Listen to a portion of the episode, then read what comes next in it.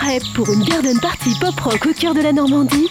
Rendez-vous au festival Beauregard les 30 juin, 1er, 2 et 3 juillet aux portes de Caen. Au programme de cette huitième édition, Les Insus, Robert Plant and the Sensational Space Shifters, PJ Harvey, Beck, The Chemical Brothers, Necfeu, Louise Attack, The Kills, Feu Chatterton, The Harner, Jana Dead, Live New Beaters, Jane et bien d'autres encore. Info et sur www.festivalbeauregard.com.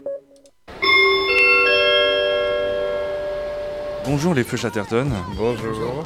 Alors je suis avec euh, Arthur et, Et Sébastien. et Sébastien. Oui, allô Allô, bonjour. C'est Olivier de Didier Super à l'appareil. Bonjour General Electric. Bonjour. Alors je devrais dire d'ailleurs Hervé, Oui, Hervé, ouais, plutôt. parce que tu ne bosses pas que pour General Electric, on va, en- on va en parler, hein, tu ne collabores pas pour que pour cette formation-là. Bonjour Van Parias. Salut. Bonjour, JFM.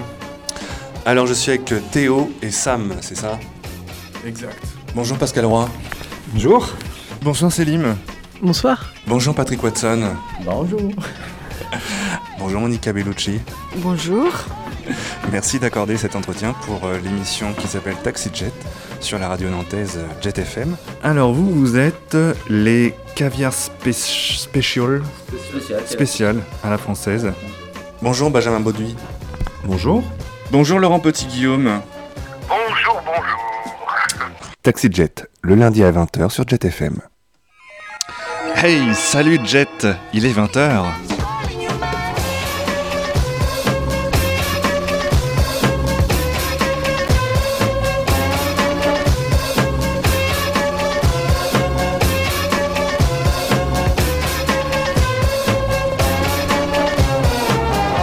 Bonsoir, bienvenue dans ce dernier vol à bord de Taxi Jet. J'en suis tout ému, comprendrez.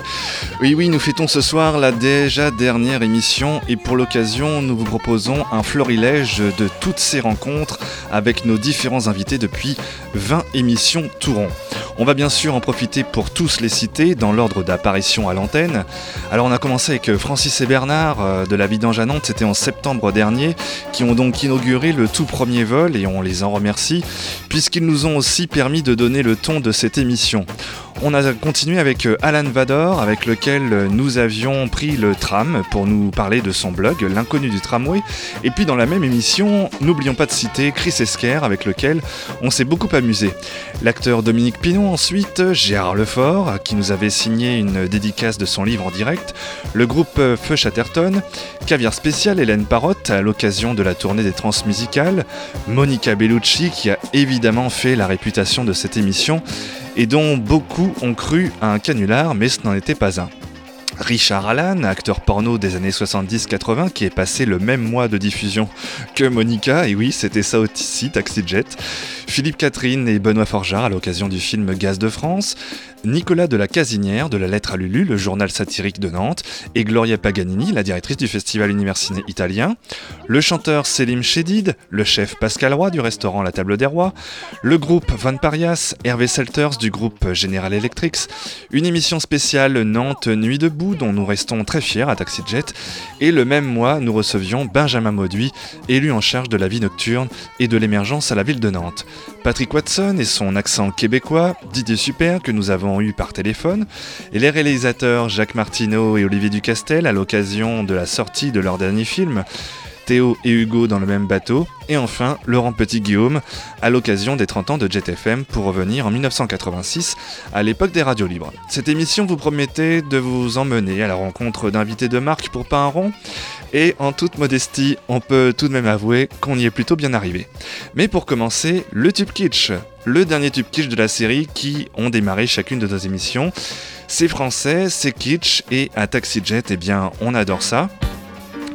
Et cette semaine, euh, bah, c'est France Gall qui s'y colle avec un titre qui résonne comme un symbole entre le Brexit, Notre-Dame-des-Landes ou une certaine loi travail. Si on t'organise une vie bien dirigée, où tu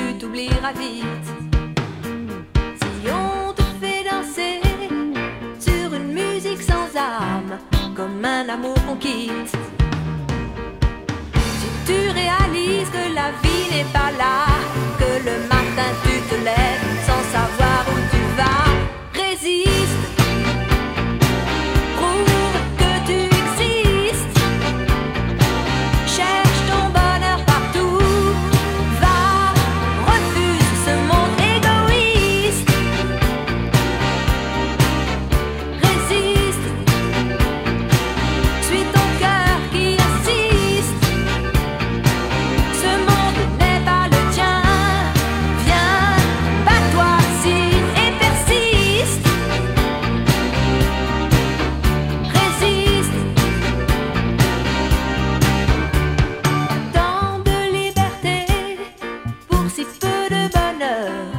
que ça vaut la peine.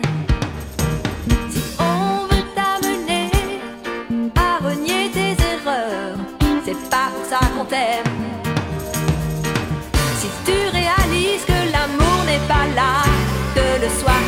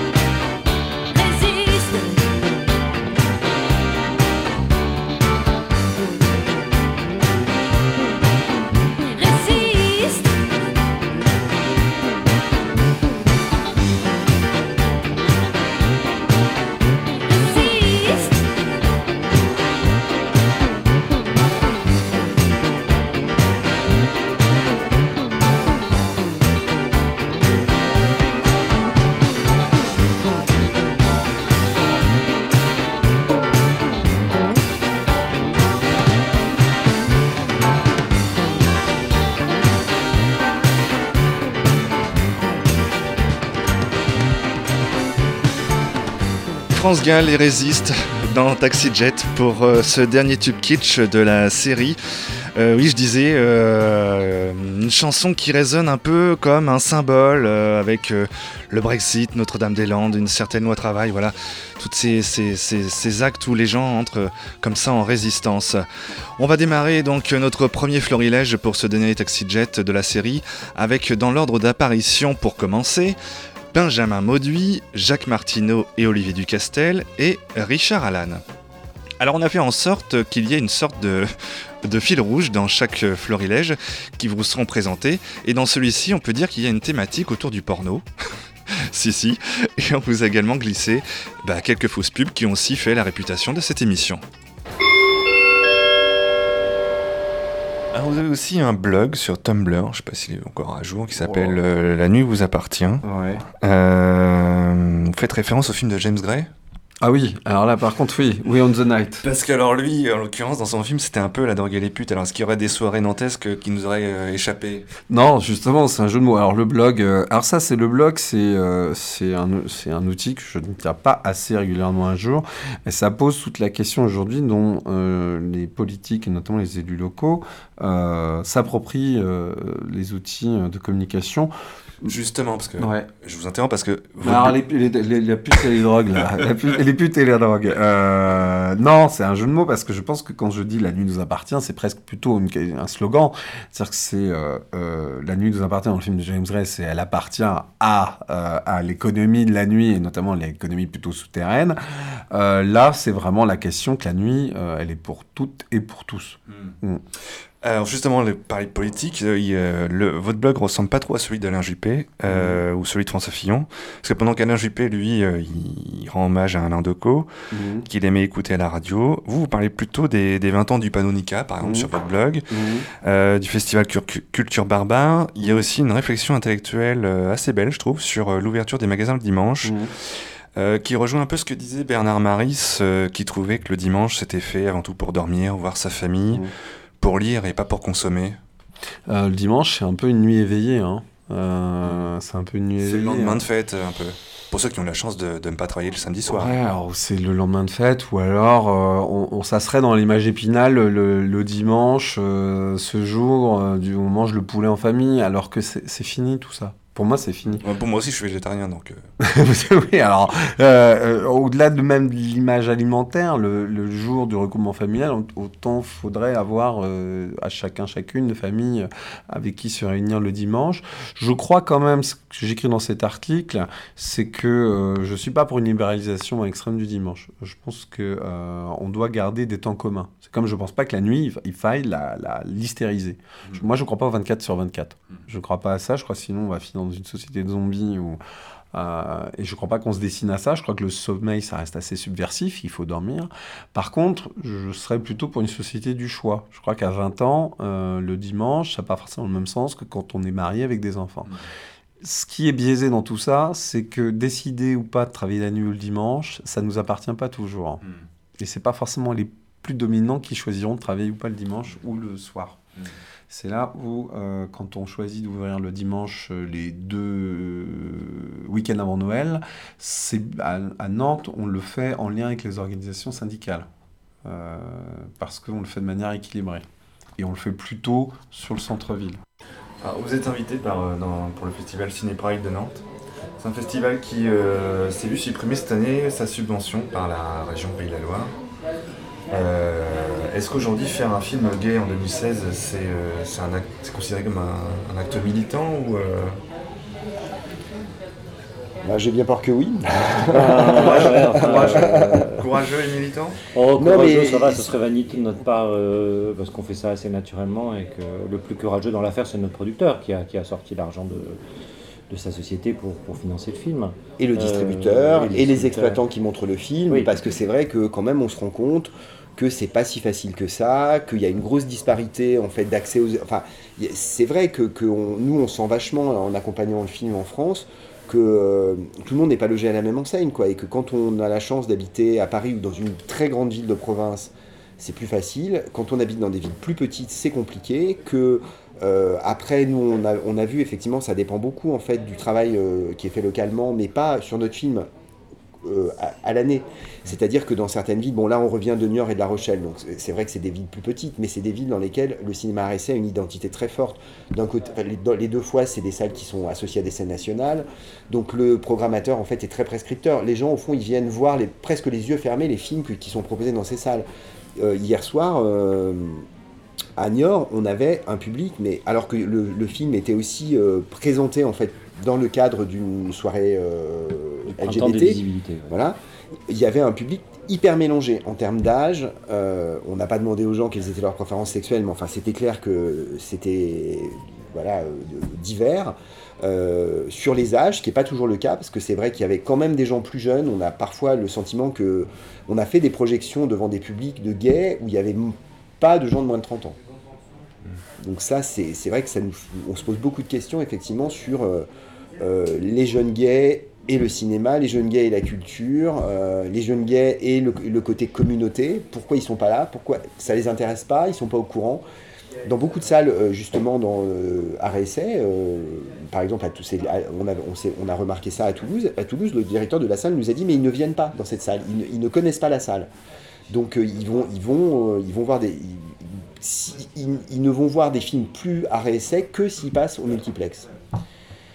Donc voilà, il y a, un vrai euh, problème de, transmission en fait de, la cinéphilie, des lieux de cinéma. Euh, Bon, ça n'a pas directement à voir avec la question LGBT, mais, euh, mais donc du coup, quand on rajoute en plus la difficulté effectivement de produire un film dont a priori sur le papier les gens pensent qu'il ne va être que pour des gays, alors que nous évidemment notre rêve de réalisateur c'est que le film soit vu plus largement. Mais euh, c'est donc c'est le cas dans, dans certains, certains pays ou certaines euh, villes et pas dans d'autres. Et en fait, nous, on n'a pas beaucoup de prise là-dessus. Mais militant, on veut bien, hein, c'est pas un problème. Je trouve ça bien. Oui, oui, il faut. Mais même, euh, même, même si honnêtement, on n'a pas du tout pensé comme ça la première partie, euh, enfin, la première scène comme quelque chose d'assez. Enfin, pour faire chier les bien-pensants, euh, in fine, euh, ça ne me déplaît pas. Enfin, sauf que l'association Promouvoir, comme je disais hier, je suis totalement désespéré, ne s'est pas manifestée, mais euh, que ça les ennuie, très bien. Voilà, dire aussi qu'il faut résister à cette pression morale qui est quand même très très forte sur les films, sur les expositions, enfin, sur les arts plastiques, etc. etc. Aujourd'hui, il y a une régression quand même très forte hein, dans, le droit de représenter ce qu'on veut représenter, et en particulier tout ce qui a à voir avec la sexualité. Et euh, donc, il faut, ouais, faut y aller. Maintenant, euh, le public gay ne suit pas toujours non plus. hein. Faut- L'acte militant, il est là aussi. C'est d'essayer de convaincre euh, les gays qu'ils ont le droit d'aller voir des films gays, par exemple. Mais qu'ils n'ont pas, ils ont pas besoin. Enfin, que c'est, il n'y a aucune raison d'avoir honte de rentrer dans une salle euh, qui diffuse un film qui est ouvertement gay. Oui, ça, il n'y a pas de doute que Théo Hugo, euh, c'est difficile de ne pas le savoir. hein. Même l'affiche, enfin bon, on n'a pas voulu cacher les choses. Quoi. Quel regard vous avez sur le porno aujourd'hui? Notamment avec euh, tout ce qui se passe, euh, tout ce qu'on peut trouver sur Internet. C'est c'est quand même Bah, plus la même époque. C'est devenu un cinéma de branleur, quoi. C'est-à-dire que nous, on faisait huit scènes pour avoir un, un regard différent sur, euh, pour chacun. Lesbienne, pénétration anale, pénétration... Et encore, il n'y avait pas beaucoup à l'époque. Pénétration euh, vaginale, enfin bref, euh, double pénétration de temps en temps. Puis ça finissait souvent par tous. Donc chacun pouvait trouver son compte, gros sein, petit sein, anal, etc. Aujourd'hui, c'est des gonzos. Il n'y a plus de comédie, c'est des belles images avec un bel éclairage, pas toujours, mais enfin bon, en principe, c'est un éclairage très plat, très, très lumineux. Moi, je suis plus du tout pour. euh, Alors, je dis, c'est bien pour le mec qui, qui veut euh, taper sur Internet, il, ga- il va trouver les gros seins, il se tape une pignole ou il baise sa femme, j'en sais. Euh, voilà, c'est- complètement différent. Le seul qui reste, c'est Dorcel. Dorcel qui, lui, euh, a fait ses premières armes en vidéo, parce que moi, je l'ai connu quand je faisais les, romans photos. Et en 81, il, m'a demandé de, de visionner un film qu'il venait de faire avec un en vidéo, en tritube à l'époque, c'était vraiment euh, lamentable. Et je lui ai dit, c'est de la merde ton truc. Donc j'ai présenté à ce moment-là un metteur en scène, qui était Didier Philippe Girard, ma maquilleuse qui maquillait divinement bien, mon photographe de plateau, euh, Jacques Cobel, et puis euh, le laboratoire qui s'appelait Images et Ressources, avec lequel il a travaillé pendant très longtemps, qui étaient des copains libanais qui démarraient. Et là, il a, il a commencé à faire un, deuxième film qui s'appelait Les culottes de Charlotte, je crois, qui est toujours en vente. Il a commencé à cartonner. Mais moi, je, j'aurais pu me lancer dans, dans la vidéo parce que j'étais vraiment euh, un des précurseurs. Mais j'étais, j'étais très entaché au, cinéma 35 mm. Pour moi, c'était, c'était vraiment la, la vraie vision du, du film. Bon, j'ai, j'ai jamais couru après des rôles de devenir un acteur euh, de cinéma traditionnel, malgré que, que Piala m'a dit euh, euh, Vous avez une gueule, mais euh, je suis resté ce que j'étais dans, dans, ce, dans ce cinéma X, avec la notoriété qu'on a bien voulu me donner. Bon, j'en vis encore, parce que la preuve en est, c'est que je suis encore là pour, pour animer une soirée, ça me fait plaisir. TaxiJet présente le nouveau film de Gaspard Nausé, Lob. T'en regardes un peu, je sais pas, t'en as déjà acheté des films pour Elle a les oreilles percées, lui aussi. Ils étaient faits pour se rencontrer. euh, Je vais te dire, euh, est-ce que dans ta vie privée, euh, enfin tous les deux, euh, est-ce que t'aimes bien faire l'amour à l'extérieur, des trucs comme ça, euh, des lieux publics, euh, t'aimes bien ça? Lob, le premier film érotique où il n'y a rien à voir, mais tout à entendre. Plus. Lob de Gaspard Nausé, actuellement au cinéma. Prêt pour une garden party pop rock au cœur de la Normandie? Rendez-vous au festival Beauregard, les 30 juin, 1er, 2 et 3 juillet, aux portes de Caen. Au programme de cette huitième édition, Les Insus, Robert Plant and the Sensational Space Shifters, PJ Harvey, Beck, The Chemical Brothers, Necfeu, Louise Attack, The Kills, Feu Chatterton, The Havner, Jeanne Dead, Naive New Beaters, Jane et bien d'autres encore. Info et Reza sur www.festivalbeauregard.com.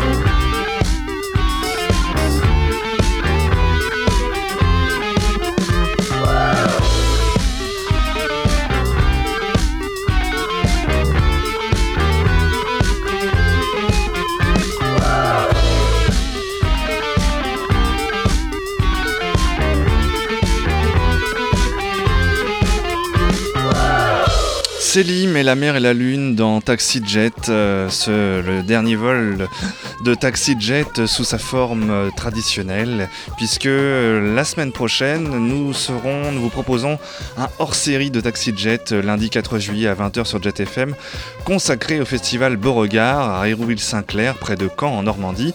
Festival qui démarre ce jeudi 30 juin et euh, bah, le festival sur lequel nous serons à Taxi Jet et dont nous ramènerons, je l'espère, un grand nombre d'interviews à découvrir donc lundi 4 juillet. Mais pour leur deuxième salve de ce florilège, ce fut difficile et même euh, impossible de pouvoir euh, réentendre un extrait de tous nos invités.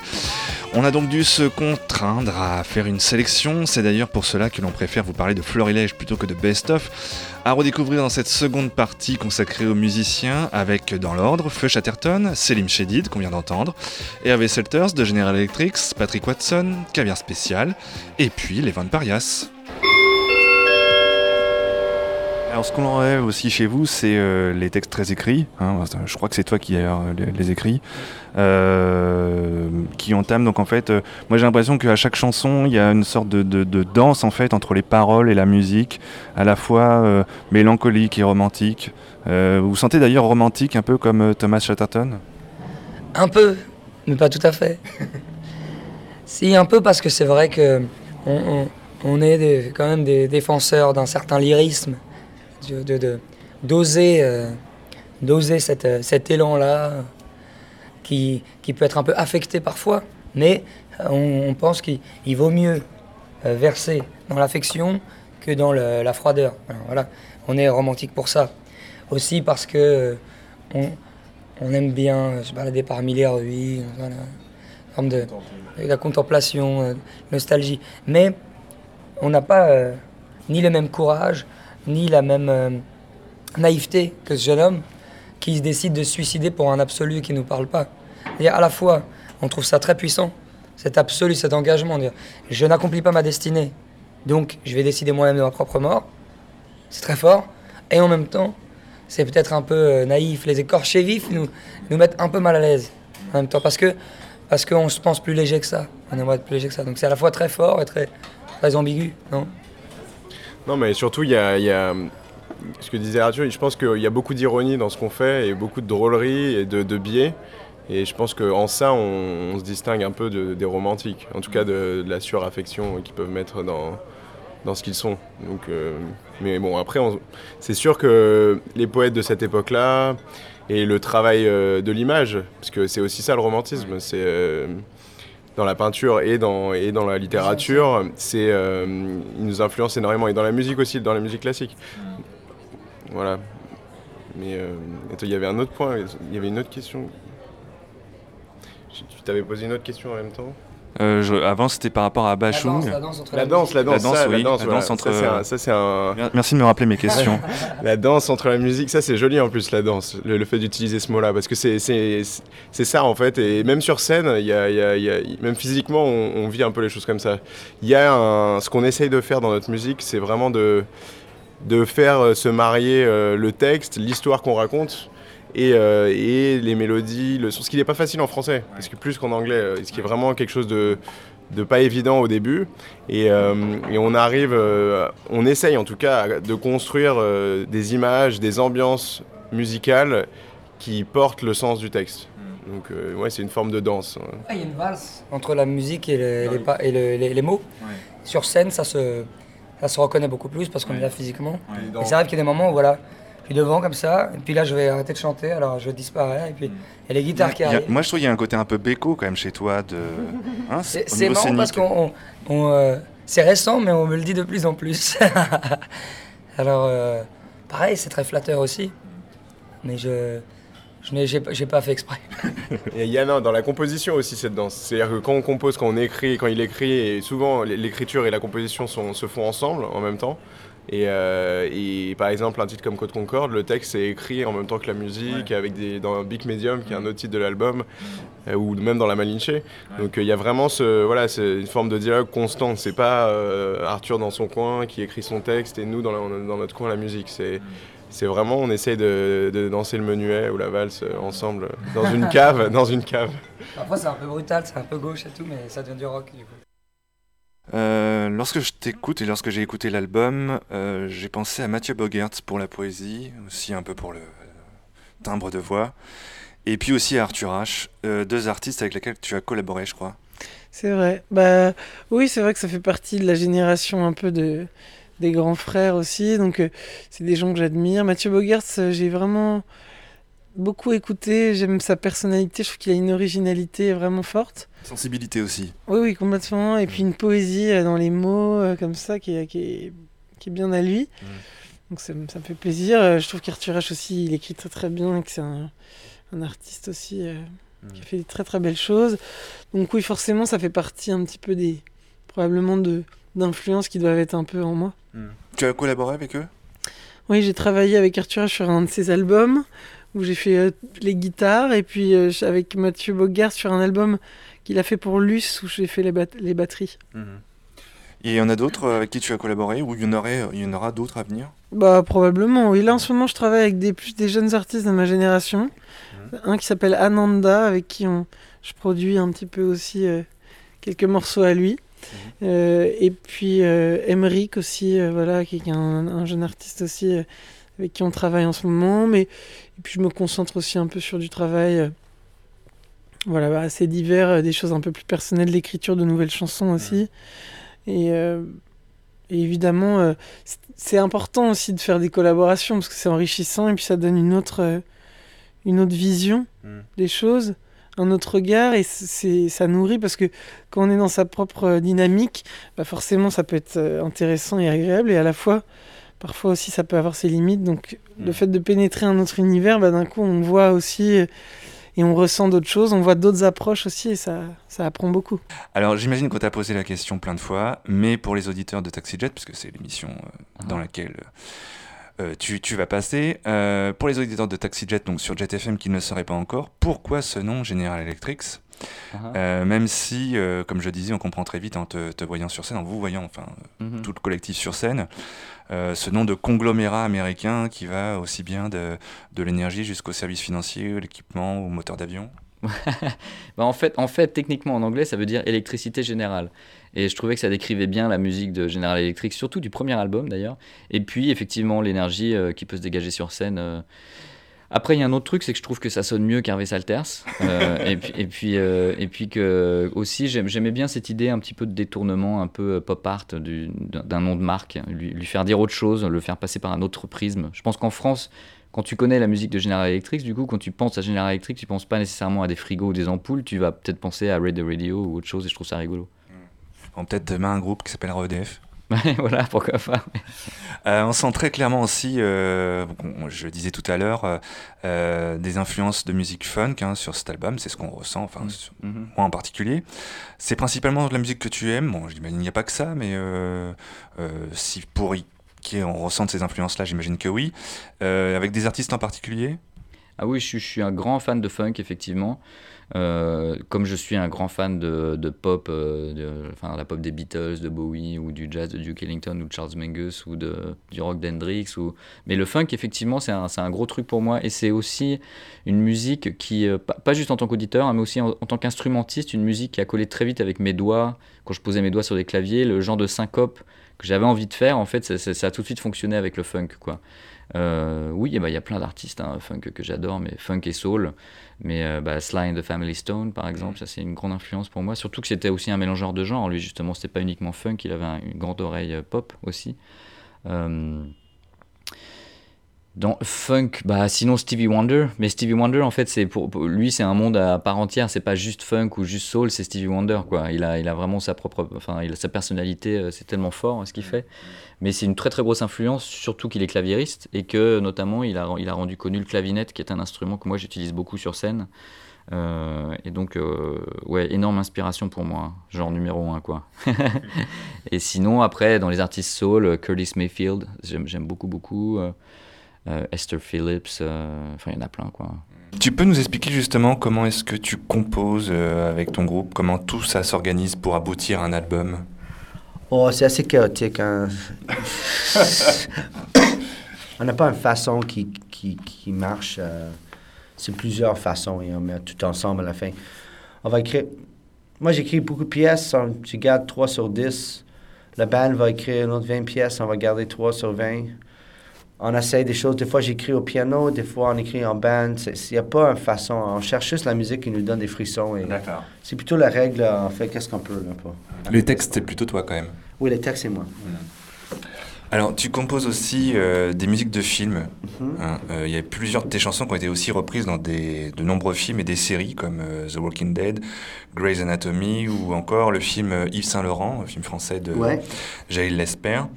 Euh, Est-ce que euh, on- comment ça se passe? On te demande généralement, tu, tu as un droit de regard sur euh, tes musiques qui vont ensuite être reprises dans des séries ou des films? Mais je fais une musique qui marche très bien en cinéma. Je sais pas pourquoi, mais il y a comme un ton qui, qui marche très bien avec les images. Fait que souvent, le monde me montre. Ce côté instrumental dont tu parlais peut-être? Oui, je sais pas si c'est juste ça. C'est c'est quand même. Je sais pas, il y, a, il y a quand même un touche dans la musique qui, juste, qui marche avec les images souvent. Et fait que j'ai beaucoup de, de, de travail avec le cinéma et la télévision à cause de ça. Mais je pense que c'est dans la musique, naturellement, s'il y a que ce côté-là. Fait que. I think it just does that. Bah, qu'est-ce qu'on peut vous souhaiter de mieux alors? Euh, de la thune. Bon anniversaire, de la thune. Bon, écoutez, ça à négocier avec la radio, mais on pas mieux l'autre que vous. J'espère que la Red Bull va pas me mettre dans le mal, euh, c'est tout. ah oui, il faut expliquer, ouais, tu carbures le Red Bull. Et Depuis quelle heure? Bah, c'est la première là, mais il D'accord. suffit d'une pour être dans le mal. Quand tu la bois en trois gorgées, c'est directement. J'espère que ça. t'auras pas ta montée sur scène, hein, parce que dans la dernière fois déjà. euh, C'est chaud. Non, non, on nous souhaitait euh, de pas casser de cordes et de, de jouer bien ce soir. Bonne fortune. Et de faire comme Johnny, d'a- d'arriver jusqu'au 50e album. Ça pourrait être pas mal. consécration, c'est un peu arriver sur scène en hélicoptère, quoi. D'accord. Avec Michel Drucker qui pilote Et de Ouais, mourir, ouais, ou- mourir sur scène fusillé de laser. Peut-être pas le bon contexte pour parler de ça. Euh, ouais. Ah ouais, merde. Bon, c'est pas grave, on coupera. je pensais à Dalida, moi. déjà. Euh, Von Parias continue de, continue de recevoir donc, les, les éloges de la presse spécialisée, donc avec le dernier album, hein, Genuine euh, Feelings. Euh, Super accent. ah, merci, parce que je trouve que j'ai un général, c'est à chier. Donc. Euh, Est-ce qu'on peut dire que euh, vous avez réussi à fédérer un public fidèle qui vous suit, quand même, euh, avec ce deuxième album. Déjà, ça a été le cas avec euh, voilà, le, le premier album qui a comme, drainé quand même un peu, un peu les foules. Ouais, bah ouais, c'est vrai que les gens qu'on a rencontrés en concert, euh, ils avaient l'air plutôt euh, intéressés, quoi. Et, et après, sur Facebook, par exemple, qu'on utilise pas mal pour communiquer avec eux, euh, je les trouve plutôt réactifs, quoi, nos fans, quoi. Donc, euh, ouais, je pense qu'on a réussi à avoir un public euh, fédérateur. C'est Il y, a, ça. il y a un succès critique aussi, hein, euh, qui est vraiment qui fait l'unanimité sur, euh, sur le deuxième album, là. Alors, déjà sur le premier, mais alors sur le deuxième, ça se confirme. Euh, c'est pas un peu flippant en même temps de faire euh, à ce point euh, l'unanimité? Bah, je trouve que sur le deuxième album, c'est peut-être un petit peu moins le cas. Il y a eu 3-4 chroniques euh, un peu plus euh, euh, mitigées, on va dire, mais euh, c'était jamais des. C'était jamais des médias euh, qui, qui avaient un poids important, on va dire, sur, le, sur la scène nationale. C'était toujours des. Enfin, il y a eu des petits blogs qui ont très très bien chroniqué l'album, il y a eu des, des petits blogs aussi qui ont, qui ont moins aimé l'album. Euh, contrairement au premier album où moi j'ai le souvenir d'une seule critique en fait euh, négative et tout le reste qui était assez euh, dithyrambique. Donc euh, du coup non c'est moins flippant là sur le deuxième album. Sur le premier album ouais c'est vrai on, on, on se pose on se pose des questions quand même savoir euh, jusqu'où le journaliste est sincère, euh, savoir euh, comment en fait il analyse le truc. Est-ce que est-ce qu'il projette ses propres envies dans, le- dans, le- dans la musique plutôt qu'il l'analyse véritablement Mais bon là, du coup sur le deuxième album, je suis je suis content parce que les médias qui comptent pour nous ont, ont- ont bien chroniqué l'album et surtout ont bien saisi l'album. Ils ont bien compris en fait. Ouais, j'ai- j'ai j'ai vraiment l'impression qu'ils ont capté le, là où on voulait en venir. Et euh, bah, c'est c'est super parce que ça veut dire que le propos il est, il est bien passé quoi. TaxiJet présente, après les formations sur la prise de son, le montage et l'initiation au montage audio numérique, découvrez les nouvelles formations de Jet FM. Une formation pour devenir un véritable auditeur de Jet FM. Et vous aussi, vous pourrez enfin tout comprendre de notre grille des programmes. Jet FM, les formations curieuses. Nous étions frères un jour et les choses ont changé, c'est vrai. Il est parti. 18 mois à l'autre bout de la terre, éprouver son corps et sa tête dans les champs de bananes d'Océanie où l'on se lève à l'aube, éprouver le reste sur les plages asiatiques où l'on goûte au bonheur de synthèse et aux espaces infinis que les eaux couvrent la nuit, où l'on se lève à l'aube.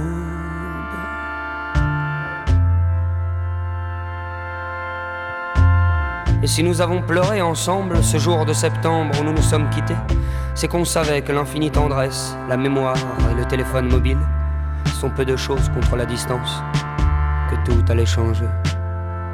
Il est parti, c'est qu'il se lève à l'aube.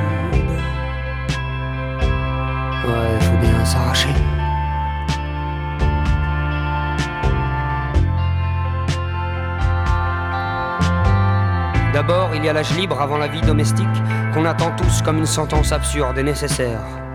Et puis ces chimères à fuir, qu'on croit laisser aux portes des avions long courrier.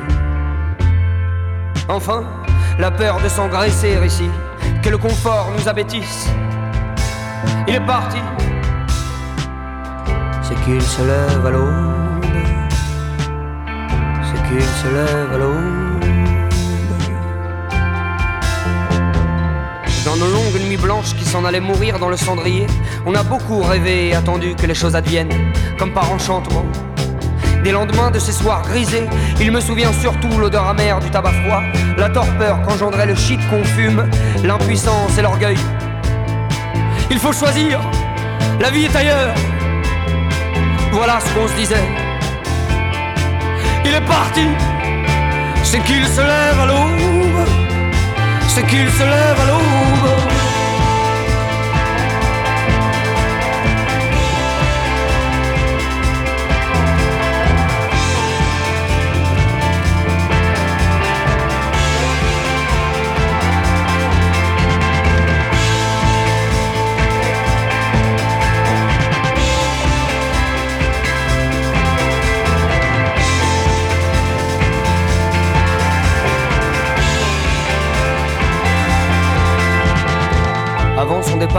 Déjà moins bavard que lorsque je l'ai connu, huit ans plus tôt. C'est qu'il n'y a pas d'âge pour avoir de vieux démons. Les siens lui parlaient, je crois, de filiation et d'arbres généalogiques. À celui-là aussi, on coupe les branches qui font ombrage, et les feuilles meurent à l'automne. Alors, j'ai compris ces silences, et je les partageais. Je me suis aussi dit que j'étais moi-même sans doute moins fougueux, moins dispendieux qu'en notre prime adolescence. Lors, on découvrait comme tout le monde le péril de toute véritable entreprise de séduction et la saveur des lèvres maladroites et conquises. On apprenait aussi par cœur les mystères âpres et charnus du con féminin qu'on touche d'abord avec les doigts. Et surtout, surtout, l'insolent et naïf sentiment de liberté, les poumons quand on prend la route du voyage pour la première fois. Il est parti, c'est qu'il se lève à l'aube, c'est qu'il se lève à l'aube.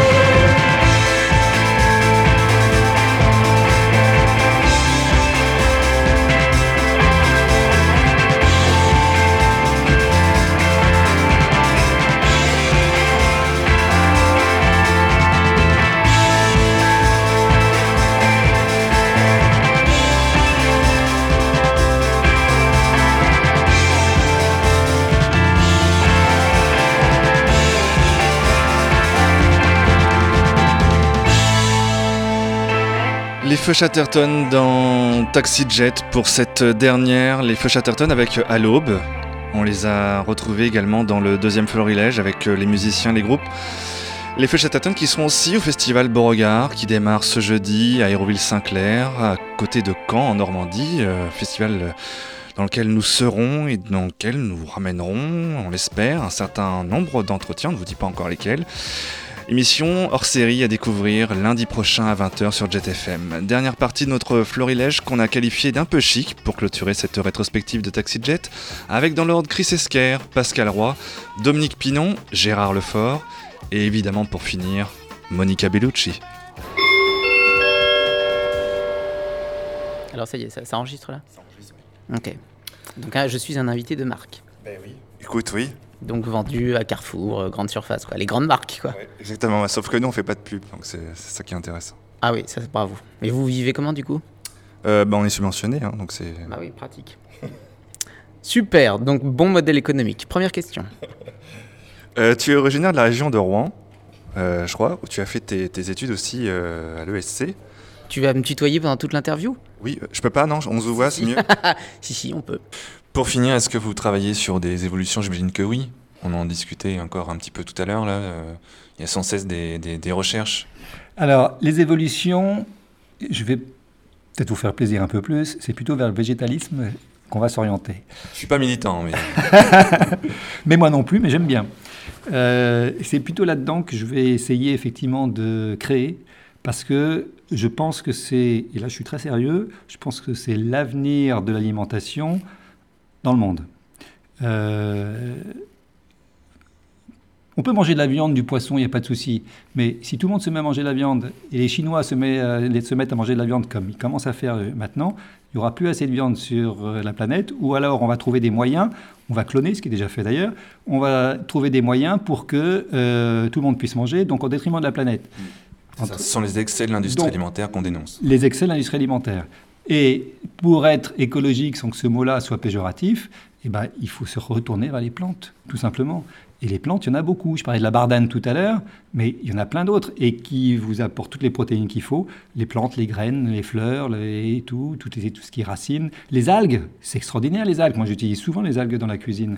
Et ben, tout ça, il faut redécouvrir. Et c'est là-dessus que moi, je veux porter mes recherches. Et j'ai un livre de chevet qui est celui de Pierre Gagnère, que Pierre Gagnère a fait, a écrit avec Hervé Tiss. Tiss, c'est un scientifique euh, qui est extraordinaire et qui recherche comme ça, qui a ses petites poudres et qui mélange ses petites poudres. Ces petites poudres qui sont 100% naturelles.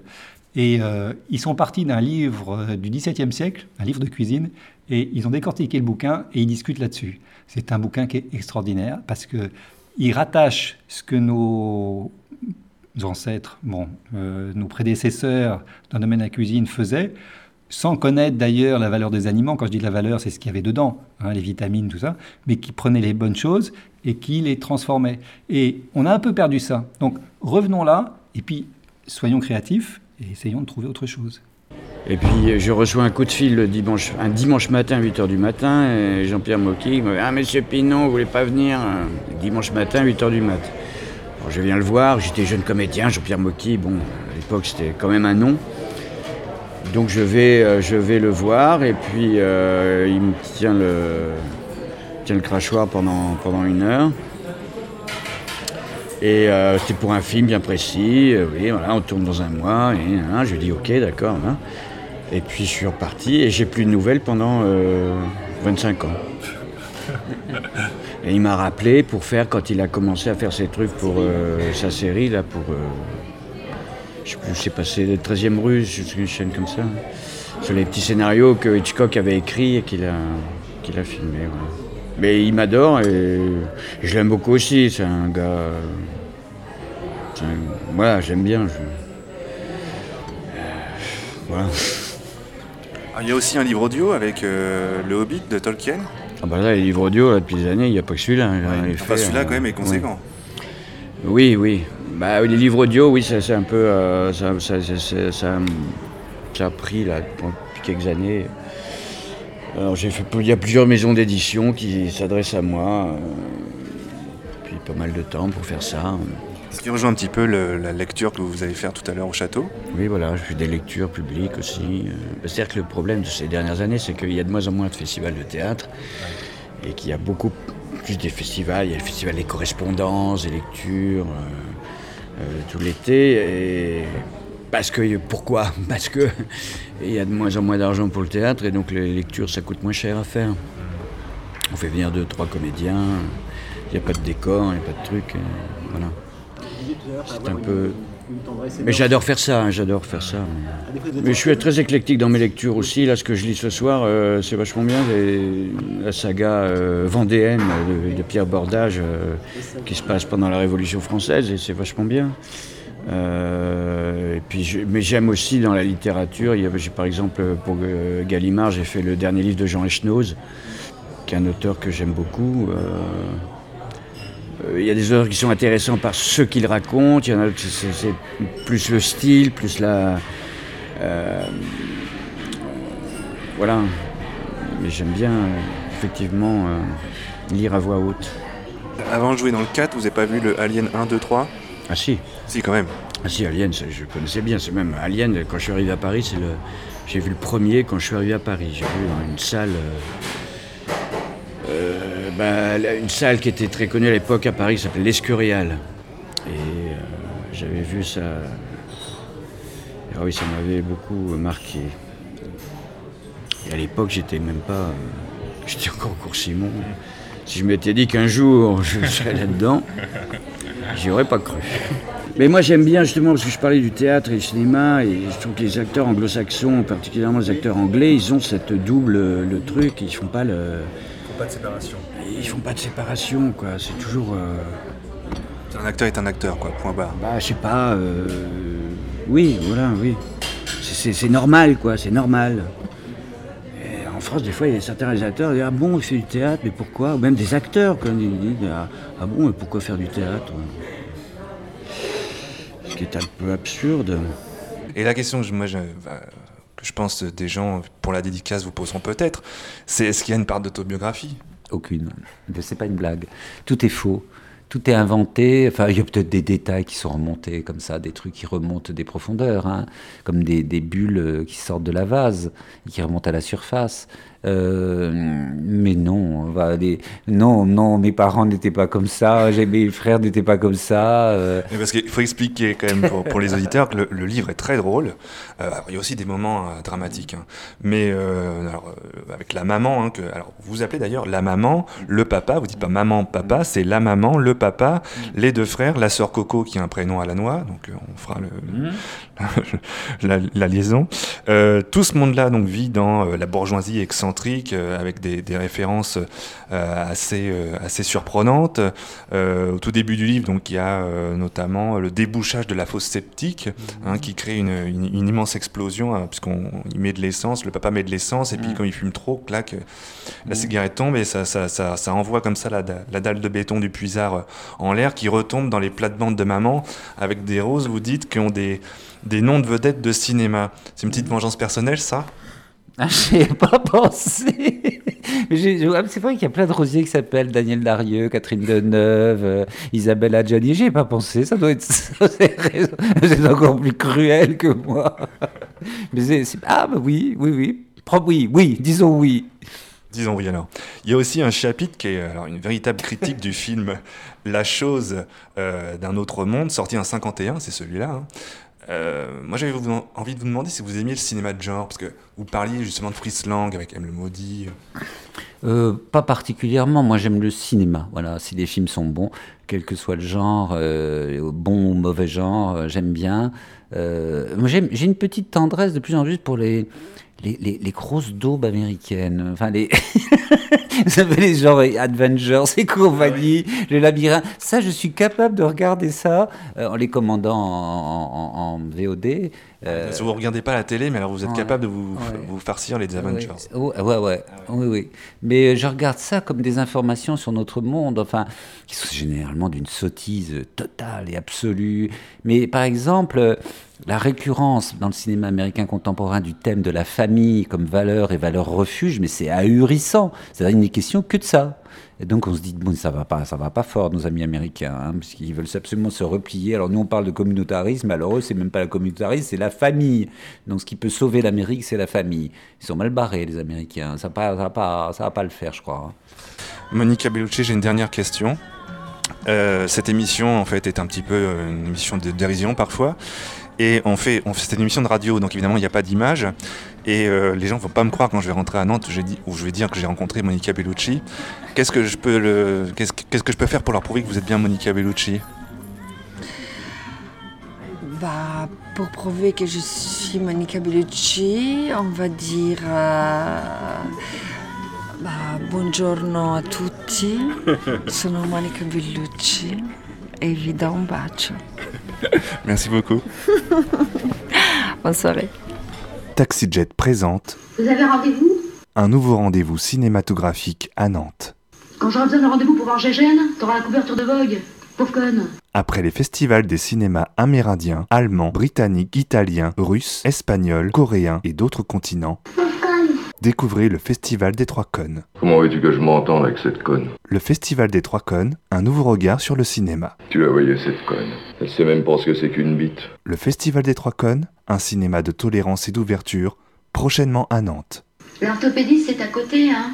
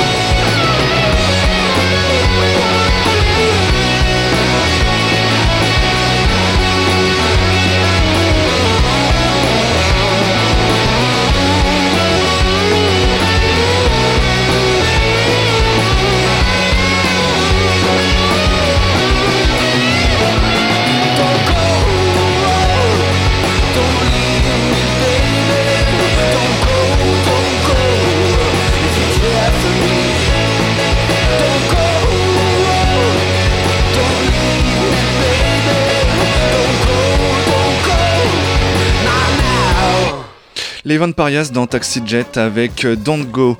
Alors avant de se quitter, on va faire comme dans les vraies émissions de radio, on va remercier, notamment sur le service public, on va remercier quelques personnes sans qui cette émission n'aurait jamais vu le jour. On remercie l'équipe de la Battle qui, euh, en mettant fin à son émission, a permis euh, de monter bah, ce projet. Merci à Pascal Massiot de Jet FM pour ses précieux conseils comme toujours et ses encouragements. Merci aussi à Damien qu'on a beaucoup sollicité au démarrage de cette émission pour les aléas techniques. Merci aussi à Magali, Henri, Julie, Gabi. Merci à tous nos invités évidemment de s'être tous sans exception prêtés au jeu et qui ont tous bien compris à la fois le sérieux et la dérision qui ont construit cette émission. Merci aux autres radios à la même heure que nous, le lundi à 20h de nous avoir refilé une partie de leurs auditeurs. On pense d'ailleurs à Nico en ce moment même, de l'émission Francosonne qu'on embrasse. Et puis aussi aux petites prunes également. Merci à l'absurde séance et à Pierre Adrien sans qui TaxiJet n'aurait pas pu approcher certains de ses invités. Je vais arrêter de faire mon Michel Drucker, juste finir par tout de même par vous remercier, vous tous qui nous avez écoutés depuis le début ou pris en cours de route, soit en direct, soit en podcast. On se quitte comme souvent dans TaxiJet avec une nouveauté. On va pas faillir à la règle pour cette dernière avec un extrait du dernier album de The Heavy, The Apologize, c'est son titre, et l'album s'intitule Earth and the Merciless.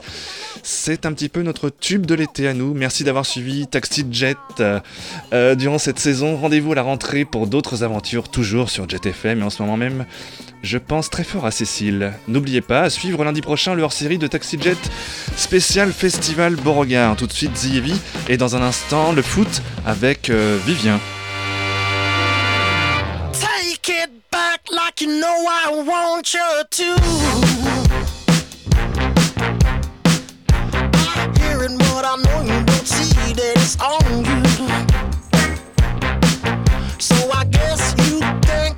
Means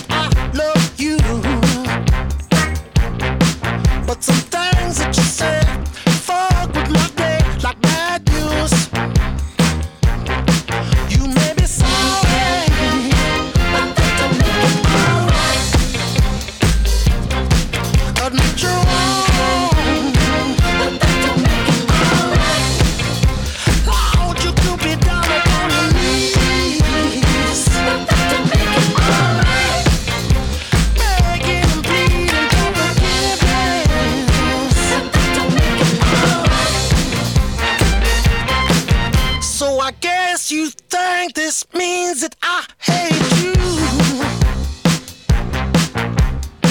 I couldn't hate you, but I'm waiting for some hurt step on you.